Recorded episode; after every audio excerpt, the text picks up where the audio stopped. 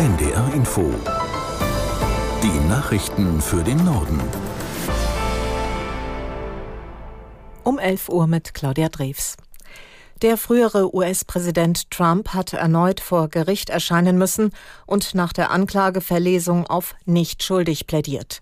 Es handelt sich um die dritte strafrechtliche Anklage gegen ihn und die mit Abstand schwersten Vorwürfe. Ralf Borchert aus Washington mit Einzelheiten.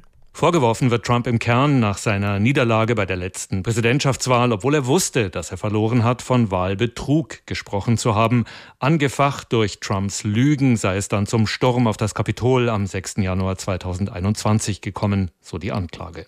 Trump hat nach dem Gerichtstermin vor seinem Abflug aus Washington am Flughafen ein kurzes Statement abgegeben. Er sei Opfer politischer Verfolgung, hat er erneut gesagt. Er werde nur angeklagt, weil er das Feld der republikanischen Präsidentschaftsbewerber so deutlich anführe und weil er auch im Direktvergleich mit Präsident Joe Biden vorn liege, so Trumps Behauptung. Letzteres stimmt nicht ganz. In den meisten Umfragen liegen Biden und Trump gleich auf. Der nächste Gerichtstermin wurde auf den 28. August festgelegt. Es gilt als wahrscheinlich, dass man da noch abschätzen kann, ob es noch vor der nächsten Präsidentschaftswahl ein Urteil geben kann.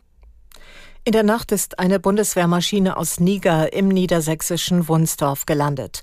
An Bord des Transportflugzeugs waren rund 30 Personen, die nach dem Militärputsch in dem westafrikanischen Land in Sicherheit gebracht wurden.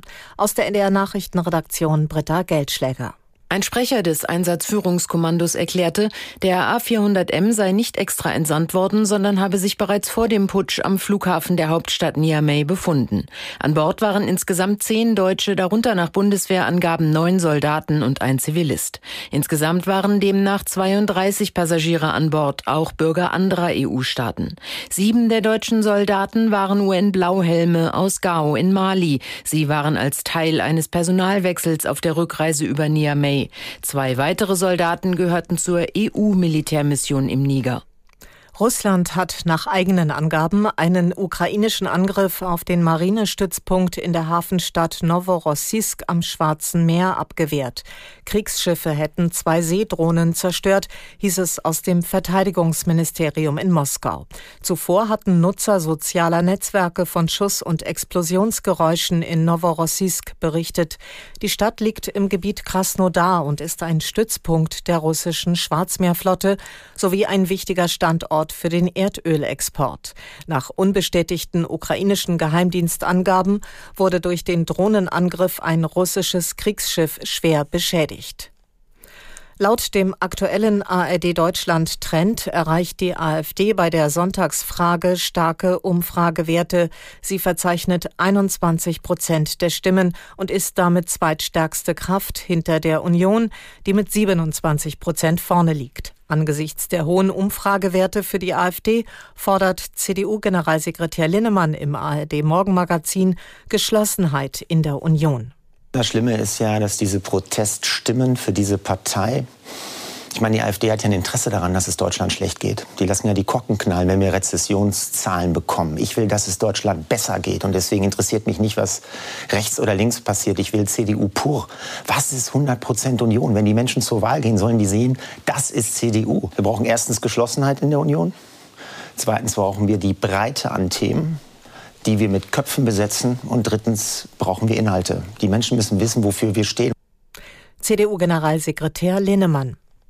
Der Amazonas-Regenwald in Brasilien wurde im letzten Monat um gut zwei Drittel weniger abgeholzt als im Juli vergangenen Jahres. Nach Angaben des brasilianischen Umweltministeriums wurde im vergangenen Monat eine Fläche von knapp 500 Quadratkilometern gerodet. Im Vorjahresmonat waren es noch rund 1500 Quadratkilometer.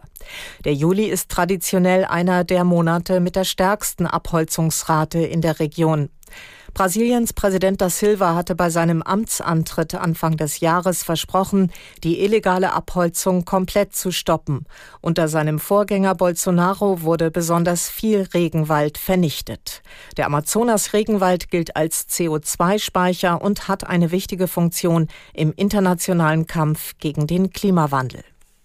Soweit die Meldungen.